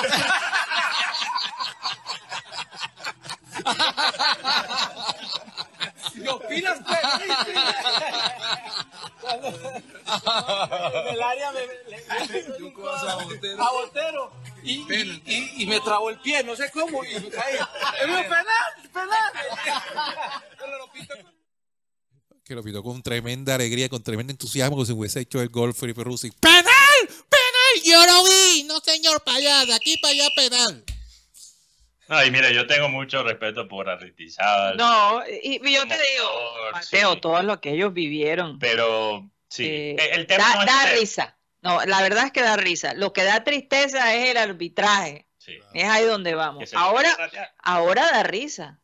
Ahora ellos se pueden reír de todo lo que le tocaba. Oye, veían en sus narices cómo eh, el árbitro ¿Cómo- cómo lo descaradamente beneficiaba a un equipo o al otro. Que todavía eso no se ha perdido, se sigue haciendo. No, exacto. y Es que básicamente la razón que, que este, este cuento no se puede quedar entre risas y, y produce malestar en casi todo el país es porque básicamente Aristizábal confirmó algo que ya se ha sentido en casi piscinero. todos los estadios de, de Colombia, que Nacional se puede imponer sobre el árbitro. Que era un piscinero, ¿viste, Mateo? Que él era un piscinero. Eso es lo que me... Lo No, que me no, lo no. que Ah, que era piscinero también. No, y lo- y lo Aristizábal más doloroso- fama de tirarse. Sí, lo más doloroso es que esto en dos, tre- en tre- tres meses se olvida. Pero Exacto. la marca, la marca está. Yo todavía tengo. Pero, imágenes- pero, pero, ¿qué pueden hacer ahora? Si- igual, el árbitro ya no está, está No, en- no, Roger, pero por lo y ya no está en, en su oficio. Ya está más retirado. Y todos Ahora los que la- están ahí están retirados, están hablando, imagínate. Sí, la, pero la pregunta es, esos, esos videos se filtran y quedan, y quedan entre, que queda muy manchado el fútbol colombiano, más de lo que está, la verdad. Pero yo me Ay, pregunto si, si, Eso si- es una cascarita, eso es un rasguñito sí, pero yo de toda la lista de, de- de cosas que hay en este fútbol colombiano. Pero yo, yo no he podido ver el cubrimiento deportivo local de Colombia destacada hoy en Canadá, Karina. Yo me pregunto que, qué tanto le han dado la importancia a este video en los medios nacionales de, de Colombia. Que para mí, y esto es mi opinión muy personal, tienden a tener una preferencia a este equipo, ex equipo de Aristizábal, Atlético Nacional. Porque hay muchos periodistas en los medios nacionales que son hinchas de Nacional. Yo me pregunto, hipotéticamente, si Arzuaga contara un cuento parecido, Ay, Dios. si Teófilo Gutiérrez contara El después de Acuña. su retiro, el Piojo Acuña, ¿sería la reacción mesurada? No, yo creo que los medios los nacionales comerían estarían, vivo. los medios nacionales estarían usando esto para crear contenido por una semana entera. Te lo puedo prometer. Entonces, Los que pequeños corruptos. co- como Arri- la, la confianza con que pudo decir y contar esto a Aristizábal creo que nos dice mucho. Nos dice mucho. Pero bueno, hay que enjuagarnos cerebralmente, Karina. Hay que hablar de otras cosas. Sí, Vamos a hablar de la Champions. ¿Cuándo juega el Liverpool, Mateo? El Liverpool juega en la Europa League mañana. Estoy interesada en ver al Liverpool contra Toulouse. Ah, Después bueno. de la historia que contaste, me parece tan interesante. Y el PSG está en problemas. Sí, el Si el AC Milan le gana, está- después de perder como perdieron de una manera tan humillante. como- y el AC Milan también quiero ver cómo le va, porque es el mismo grupo de Toulouse. Exacto. Son los mismos dueños y tienen este, este nuevo concepto de analítica, Sí. de tener jugadores eh, que son eh, buenos, que son buenos, pero que no son valorados económicamente por el medio. Eh, y ellos están básicamente engordando las gallinas Sí, sí, sí. para después venderlas y lucrarse y poder tener un equipo más fuerte. Como lo hace el Brighton en Ujú. Inglaterra. Mira la cantidad de plata que le ganó el Brighton a un jugador como Moisés Caicedo, un jugador que es muy bueno. No estoy diciendo que, que Moisés Caicedo sea un tronco, él es un jugador muy bueno, pero vamos a ser también sinceros. No cuesta esa plata. Pero no los vale. No cuesta, no los vale, más de 100 millones no lo vale. Lo que pasa es que como en cualquier negocio, Karina, como en cualquier industria, a veces los valores de eh, el mercado no propiamente reflejan la calidad. Es que hay una necesidad por el tipo de jugador que es Moisés Caicedo. Pero estos equipos como Brighton y estos equipos como Toulouse y hay otros ejemplos por Europa, se aprovechan de las necesidades de los equipos grandes. Entonces ellos ven cuál es el la necesidad del mercado y encuentran jugadores infravalorados que pueden cumplir con esa necesidad para después venderlos 5, 10 veces más. El Milán tiene que operar de una manera un poquito más distinta. Milán, siendo un equipo grande, tiene que, jugar, tiene que encontrar jugadores que están listos para ganar, para competir, ganar la Serie A, porque ese es el, el, mínimo, lo mínimo para un club como Milán, no es ganar su liga local y después competir también en Europa. Entonces ellos están buscando jugadores, por ejemplo, Christian Pulisic, el americano que estaba en Chelsea. Sabemos que Pulisic es un jugador muy talentoso, pero su valor había caído por el poco tiempo que había jugado en el Chelsea las últimas dos temporadas. Entonces se aprovecharon de Pulisic cuando su valor estaba bajo para traerlo y rescatarlo.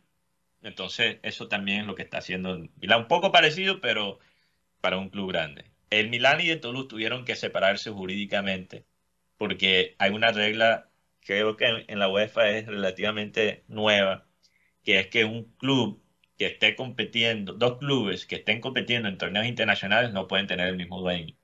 Entonces Toulouse, cuando ganó la Copa de Francia, como lo conté ayer, si quieren escuchar la historia completa, Toulouse cuando ganó en la tercera temporada con los nuevos dueños la Copa de Francia, les complicó la vida a los dueños, porque a los dueños les tocó separar las dos empresas entre Milán y Toulouse, porque Milán estaba en la Champions League y Toulouse por ganar la Copa de Francia llegó a la Europa League antes de tiempo.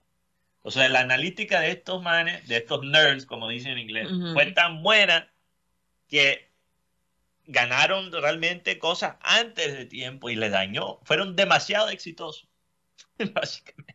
Wow. Entonces es algo increíble. Pero Guti, yo creo que en cuanto a partidos interesantes hoy en la Champions, Eh, podemos hablar obviamente de Newcastle Dortmund. sí, Creo ese que- grupo, ese grupo, los dos partidos son muy interesantes. Newcastle Grupo de la muerte. Claro, y, y PSG AC Milán, como estábamos hablando. Barcelona viene de ganar dos goles por uno al Shakhtar Donetsk. Goles de Ferran Torres y Fermín López. El chico, eh, el chico Maravilla que debutó el día domingo con el Barcelona es, el primer, es uno de los jugadores más jóvenes en jugar la Champions League. debutó el día de hoy con el equipo de Barcelona, el- la Chavineta. Chavineta. Y se viene este fin de semana el clásico de España. Real Madrid Barcelona. Sí, eh, sí, Real Madrid ayer que ganó dos goles por uno al Sporting Braga, tuvo el colombiano Cristian Borja. Los goles fueron de Rodrigo, que tenía dos meses sin marcar con el Real Madrid. Y un tal Jude Bellingham, que ya llegó a 11 goles. Ya yo creo que ese muchacho ya tiene mejor récord que un poco de jugadores que son delanteros nueve. Oye, quería, quería aprovechar el momento, bueno, un- algo breve sobre Braga. El estadio de, de Braga es muy interesante y muy llamativo visualmente porque básicamente, si tengo, si entiendo bien, Guti, el estadio de Braga está como eh, tallada dentro de una piedra, dentro de una montaña, algo así. Ok. Busquen el estadio de Braga, vamos a ver si, si es verdad lo que leí. Pero quería aprovechar de hablar de un jugador que falleció, una leyenda que falleció el sábado. Total. Realmente me da pena que no lo hayamos mencionado esta semana y ya estamos tarde. Pero aprovechando que el Manchester United ganó ayer Uy, qué contra el equipo victoria loca. danés. Sí, un partido loco. Eh, Eso, estaban jugando de visitante, Guti, ¿verdad? Estaban jugando allá en Dinamarca. Contra Copenhague. Sí, No, creo que era ya en, No, el, en el estadio, en, el, en Old Trafford. fue en Old Trafford. Ah. Sí, porque, porque la ese presentación, el evento, como, como hicieron el homenaje al, te- al, al- al- al- Bobby Charlton, a- sí. al hombre que falleció, esto fue, eso fue allá, Bobby en, fue allá en, en Inglaterra. Sí, Bobby Charlton, para la gente que, que no lo conoce, quizás se puede decir, y creo que casi todo el mundo en Inglaterra está de acuerdo de esto, que Bobby Charlton es el mejor jugador inglés de todos los tiempos. Eh, ganó Balón de Oro, ganó eh, una Copa Europa, creo que es la primera en la historia de Manchester United, ganó Copas FA, ligas inglesas, eh, obviamente ser el, el- la figura del único mundial que ha ganado Inglaterra lo pone en un nivel superior realmente a cualquier otro ícono del fútbol inglés. Pero para mí su máximo logro es de su superación personal, Karina. Porque él creo que a los 20 años sufrió la tragedia más triste en la historia del Manchester United, que es el accidente de avión Wow. del Múnich en 1958. El Manchester United, United estaba jugando un partido de Champions en Serbia. Pararon en Múnich porque el- la avioneta que estaban usando no era suficiente para ir de Serbia a Inglaterra. Entonces tuvieron que rellenar eh, el tanque de gasolina. El avión trata de despegar dos veces. Hay un problema de básicamente, de- no, so- no soy experto en, en técnico, pero había un problema con el avión. En vez de quedarse la noche en Múnich, el piloto decide intentar despegar por una tercera vez. Ocho jugadores murieron en ese accidente.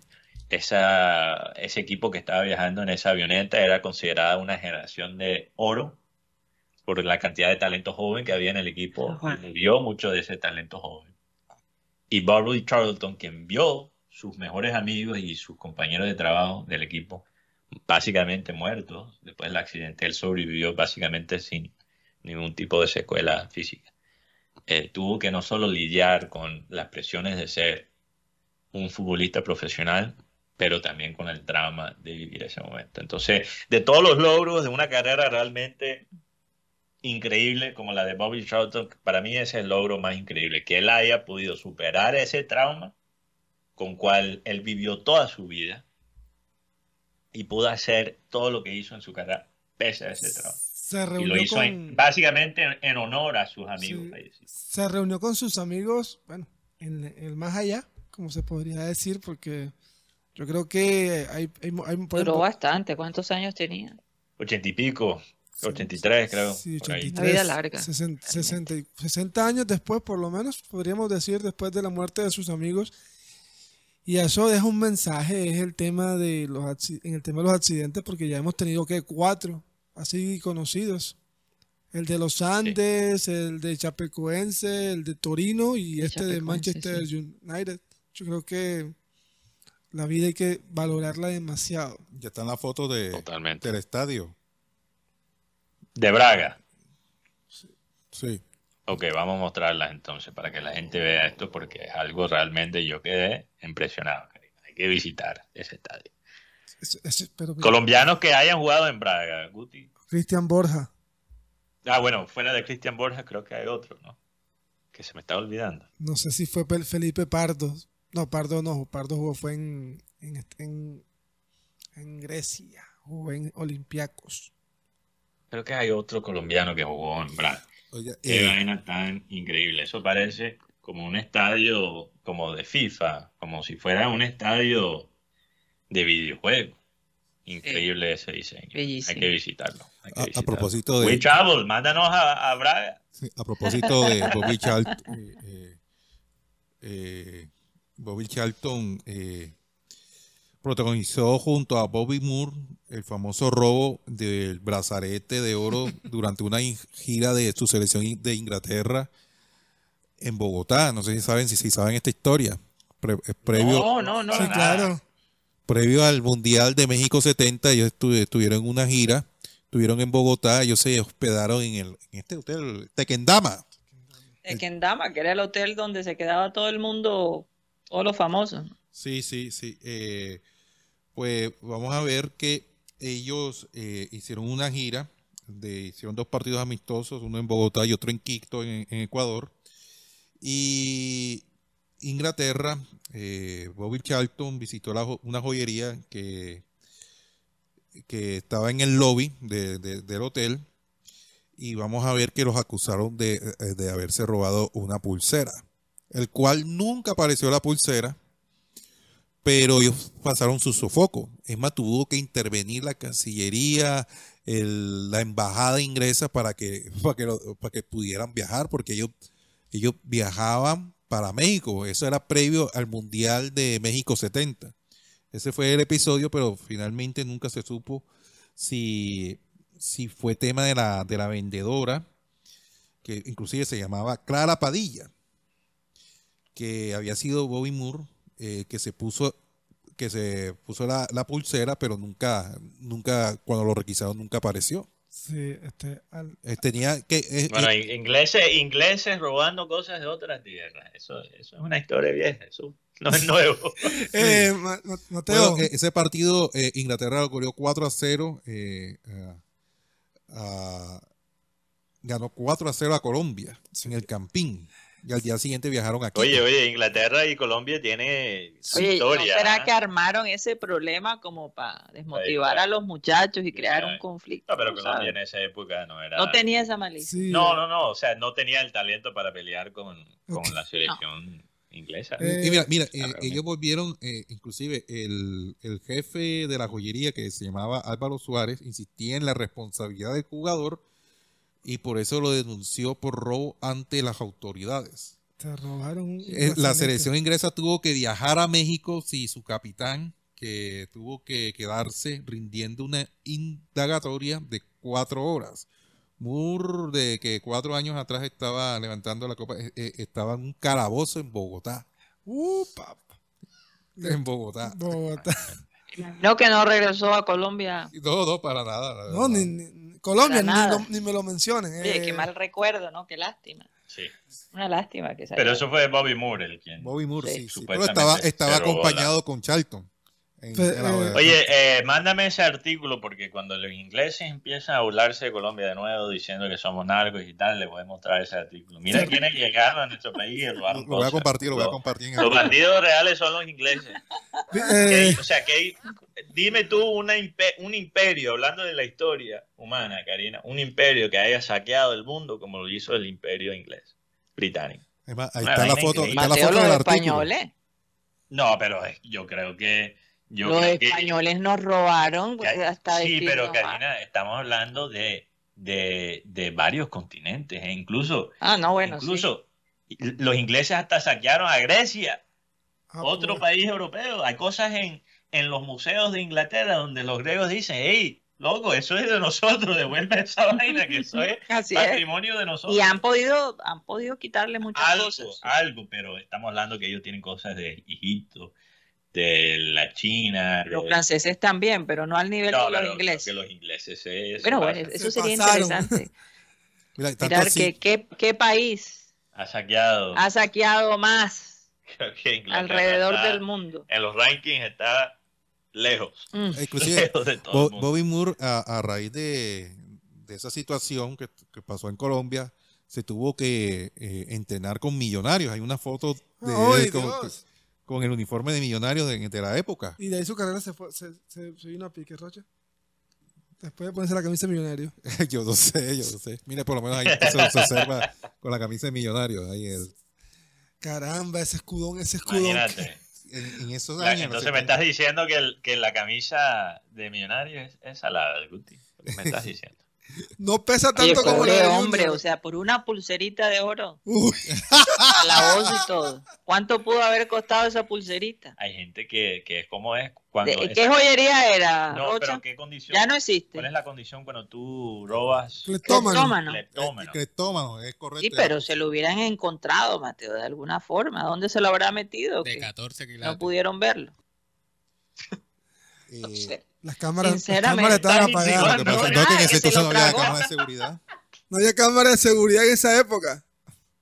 Se llamaba, la joyería X, se llamaba se lo Green tragó, entonces, Fire. y después ya sabemos lo que pasó. Fire. Espero que eso es lo que estés insinuando. Se llamaba Green Fire. por favor, yo no tengo esa mente Green tuya. Fire. Green Fire. Sí, Green Fire.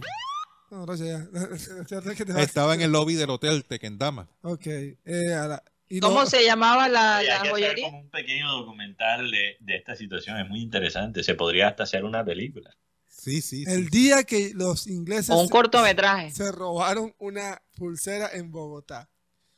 sí. Mándame ese artículo, Rocha. Mándamelo. Ya, ya muy Ya está listo, Mateo, ya está. yo te lo voy a eh, mandar. el otro jugador que estuvo en ese en el Sporting Braga fue Felipe Pardo. Sí, está aquí estoy co- 2013. Sí, fue 2014. Pardo entonces. Sí, claro. Sí, sí, sí, sí. Yo, yo tenía la impresión que había Había visto uno por eh, ahí. otro jugador que había jugado en Braga.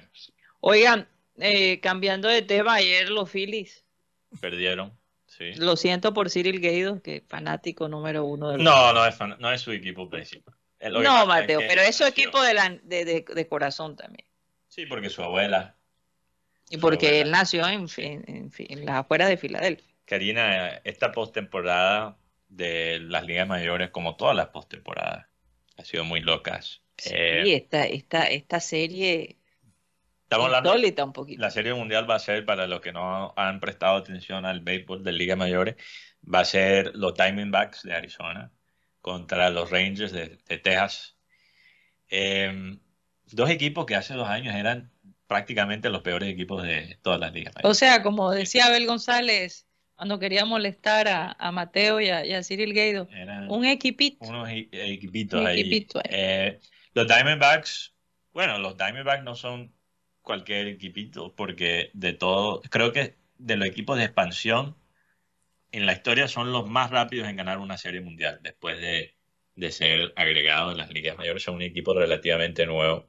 Tuve la oportunidad de visitar el estadio de Arizona este año cuando cubrimos el Clásico Mundial de Béisbol, porque el grupo de, de Colombia eh, disputó los partidos ahí. Realmente un estadio muy agradable. Quedé encantado con ese estadio, sorprendido. Yo creo que es quizás uno de los estadios más menospreciados de- del béisbol en los Estados Unidos. Me encantó el ambiente ahí, eh, el estadio como tal, muy chévere. Las alitas que me comí, uno a Alitas de pollo. pero lo increíble del- de, los Diamondbacks de Arizona, Karina, es que ellos tenían un peor récord que cada equipo que vencieron en la postemporada. Le ganaron los cerveceros de Milwaukee, tuvieron un peor récord que ellos. Le ganaron a los Dodgers de Los Ángeles, que eran para muchos los favoritos en la Liga Nacional, y obviamente tenían un peor récord que ellos. Y vencen a un equipo de los Phillies que parecía imparable con los bates tan tesos que ellos tienen en ese equipo. Oye, de verdad me sorprendió escuchar que los Phillies perdieron cuando hace unos días pues estaban Karina, dando duro. Lo que pasa es que esos, esos bateadores que estaban dando tan duro, que estaban levantando la postemporada a, a batazo, A tabla. prácticamente, a tabla, sí, eso fue increíble lo que hizo jugadores como Bryce Harper, lo que hizo Kyle Schwarber, Nick Castellanos. En el momento cuando más el equipo necesitaba la parte ofensiva, la mayoría de esos bates se enfriaron, con la excepción de Kyle Schwarber. Y- Entonces, el béisbol es de momentos, Karina. Tú puedes ser el mejor equipo de la historia, estadísticamente hablando, pero si tú no tienes la frialdad, si no ejecutas en los momentos precisos, no vas a ganar en la postemporada. Mateo, béisbol. Ahí, ahí también hay un colombiano, que es Jonathan Sorano. Él estuvo celebrando en el camerino, porque recordemos que él es el catcher de... eh, ¿Cómo, cómo- decirlo? El catcher que, que, que hace que... que De bullpen. De bullpen, correcto. Y él compartió un video en sus redes sociales celebrando el- el- este título. No, si ellos ganan, Ahí si ellos ganan la Serie. Mundial con, contra los Rangers de Texas, sería uno de los campeonatos mm, quizás más improbables de la historia del béisbol, por lo menos en lo- ¿Cómo estarán las apuestas, Mateo? No, la, la apuesta creo que están favoreciendo a, a los Rangers. A los Los Rangers. Sí, bueno, oye, sería bueno hablar, tratar de hacer contacto con Jonathan después de, de esta postemporada, porque bueno, él ayuda a calentar Sí. los, los lanzadores antes de entrar al Pregunta para partido. Mateo. Pero Mateo él no recibe premios. Claro, sí bueno, recibe él reci- premios. eh, no sé si él recibe un anillo, puede ser, No sé. pero no sé. ¿Qué iba a decir Tox? Perdón. Eh, aprovechando que hablas de anillo, eh, ¿en alguno de estos dos equipos juega el chico de, del dedo que, que señalaba que quería un anillo? No. No. Bueno, el chico del dedo quedó No, eliminado, quedó con los eliminado, Phillies de quedó eliminado. Filadelfia. En el Phillies, correcto. Y él se enfrió en los partidos pre- Después importantes. que mostró el dedo. El man quedó Sin dedo. con el dedo, dedo el dedo metido, Maggi. El dedo metido. Ay, hablando de, de- Dios. de dedo, de metido, de dedo metido, ahí, y ahorita, Ay, que estábamos, ahorita que estábamos hablando de árbitros, ¿no? O sea, que dejaron a uno metido con el saludo. Ah, sí. Hay- hay- este video, por lo menos, eh, no sé si es en China o en Japón, no, eh, no tengo claro en qué balompié es, pero eh, hay un- una recopilación cuando los jugadores no saludan al árbitro. Y el árbitro lo que hace es expulsarlo. Una falta de respeto. Eh, ellos lo toman así. Oye, ven acá, no me vas a saludar. ¿Qué pasa? ¿Ah? Eh, por lo menos ahí el tema, uno que es ignorado. Ey, ve, este, me- este no me saludó. ¿Cómo? Sí, señor, este no me saludó. No, que se vaya. No, expúlsalo, expúlsalo, que se vaya. Eh, estamos- de una, amarilla. No, pero la cara, la cara del primero, como que este man que.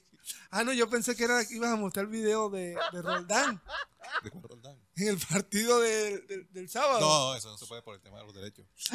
Ustedes supieron. Eso, la- eso, eso, eso puede pasar en Colombia, que expulsan a un jugador por no saludar al árbitro. El juego- que- es que es el juego limpio, Ah, Mateo. saludos, Eso es protocolario. Eso es. No, a mí me FIFA. expulsarían todos los partidos entonces. Claro. Eh, lo, lo de Roldán fue que cuando antes que empezara el partido, el hombre se lleva el pito a la boca, pita Uy. y no hay balón todavía pa- en el medio campo. Eso- No puede ser. eh, antes de iniciar el partido Junior Once Caldas. Eso fue el sábado. Mejor, mejor, ah, sí, oí eso, mejor árbitro de Colombia. que- Oye, y no es por nada, porque a los árbitros no le sacan roja cuando cometen esos errores y los sacan del partido. Así es. Los, los, los- Por mal árbitro. Es decir, ¿cómo es posible? No, es, eso, eso está, ¿saben cómo, señores? Como cuando tú estás en el avión y te toca la peor azafata del mundo. Y la vieja con una actitud. Y hay de que tú digas algo y las insultes porque, mejor dicho, bajan. afuera. O te, o te vetan de, de por vida de la aerolínea. Te toca quedarte callado, aguantar. Y hay azafatas que están jalando ahí atrás. En la Sí, óyeme, nos, nos, nos, nos tocó ver algo. Cuando llegamos aquí para este viaje, llegamos a la ciudad de, de Dallas. Veníamos Mateo y yo, Sí, y la azafata anuncia, bienvenidos a Miami, que estábamos en Seattle. Imagínate. imagínense. Y yo, Bienvenidos a Miami. Yo dije, Dios mío, esta mujer. Y yo la veía muy, ris- muy risueña y, y brindándome a mí más vino, que si yo nada más me iba a tomar una copa, que y esto, que servían lo las otro. copas al máximo. Y Es decir, una cosa que yo decía, wow. creo que ella me estaba tratando de emborrachar también. Estaba muy emocionada la mujer.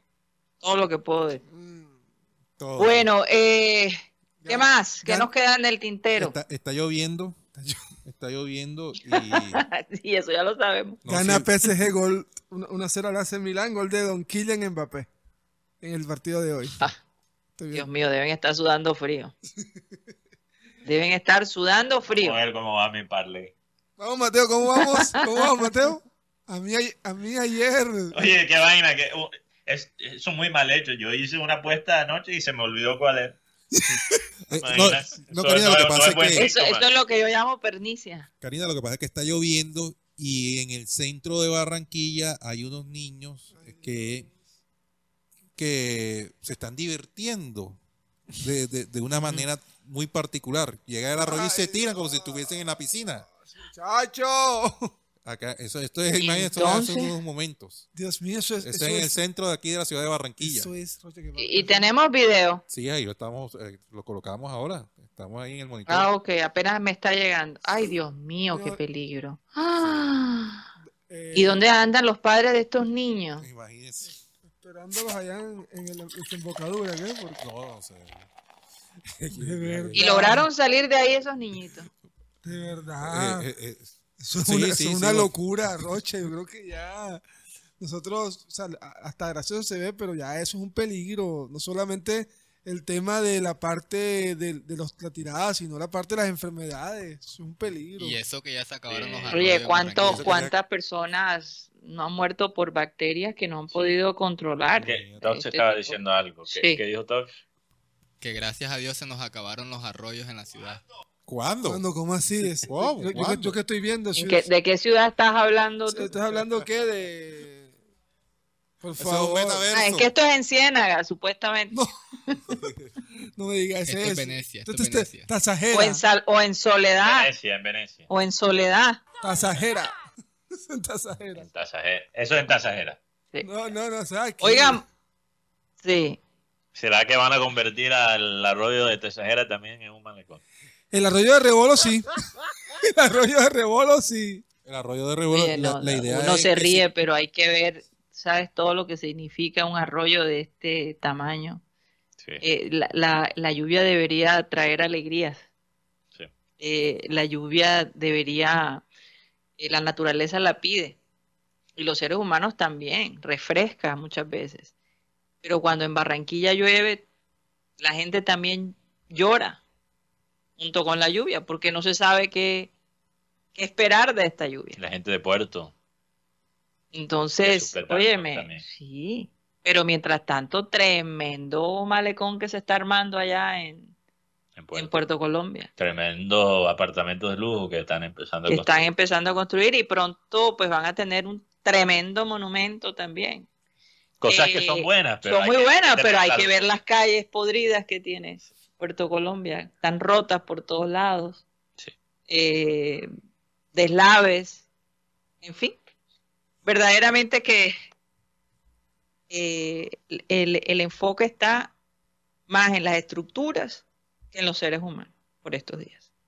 Se nos acabó el tiempo, señores. Muchas gracias a todos mis compañeros, a nuestros compañeros allá en la ciudad de Barranquilla, a ustedes los oyentes, donde quiera que estén. Un saludo especial para todos. Mañana regresaremos con más noticias a la misma hora y por el mismo canal. Vamos, Junior. Vamos, Junior, el día de hoy. Algunos dicen 2 a 0, yo me reservo el, El resultado, el marcador, pero estoy muy positiva, es todo lo que puedo decir. Que nuestro amado Abel González Chávez, que siempre recordamos en el Remember Time y todos los días, por favor despida nuestro programa. artículo de hoy que me llegó hoy dice, la justicia guarda al de perfecto camino, mas la impiedad trastornará al pecador. El pecador normalmente es impiadoso, poco solidario. Compasivo, no, no muy Sí, compasivo. Y el que anda bien, pues no tiene temor de la justicia. Es decir, dice, la justicia lo guardará. Bueno, señoras y señores, se nos acabó el time. Satellite, satellite, satellite, satellite.